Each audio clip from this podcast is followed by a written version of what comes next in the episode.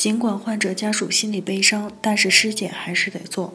大家好，今天我们来谈医疗纠纷中一个比较沉重的话题——尸检。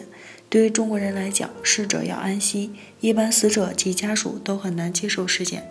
但是，小编想提醒所有患者家属，通过尸检可以知道患者死因，从而更好化解医患纠纷，进行维权。那么，对死去的患者来讲，也是很好的安慰。第一。我们先看关于尸检的相关规定，《医疗事故处理条例》第十八条规定，患者死亡，医患双方当事人不能确定死因或者对死因有异议的，应当在患者死亡后四十八小时内进行尸检。具备尸体冻存条件的，可以延长至七日。尸检应当经死者近亲属同意并签字，医院具有提示患者做尸检的义务。第二，什么是尸检？由谁来做？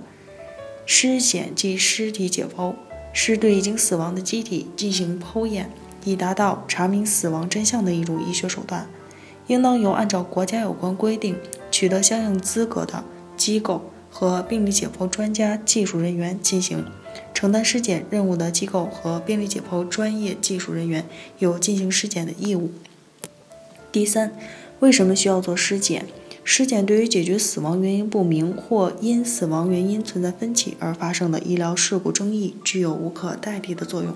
患者拒绝尸检的后果，医疗事故争议双方当事人可以请法医、病理学人员参加尸检，也可以委派代表观察尸检过程。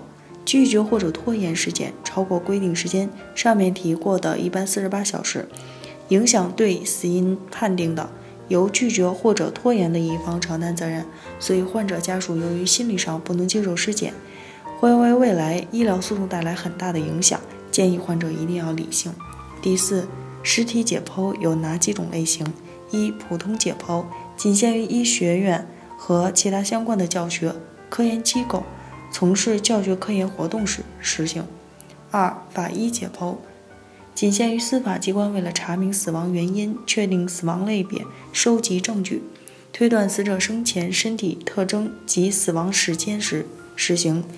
三、病理解剖仅限于医学院校、医学科研单位、医疗机构的病理科及病理教研室实行，主要是为了通过此项解剖查明死因、明确诊断，为正确诊断提供科学依据。解决医疗事故争议时进行的尸检就属于病理解剖的范畴。由于尸体的处置权是归于死者近亲属的，医疗机构或其他单位均无处置权，因此要进行尸体必须征得死者近亲属的同意并签字。按照上面法规的规定，尸检一般在患者死亡四十八小时内进行，这主要是根据尸体现象所产生的变化决定的。超过这一时间后，可能导致尸检失去可能性，也失去了尸检的意义。如果因为其他因素需要延长进行尸检时间，又具备尸体冷冻条件的，可以延长至七日。以上就是我们为大家分享的与尸检相关的法律知识。希望患者朋友们在遇到医疗纠纷之后，一定要理性思考是否要进行尸检，这对于医疗纠纷的维权来说至关重要。查明死因，理性维权，对于逝者来说也是一个很好的安慰。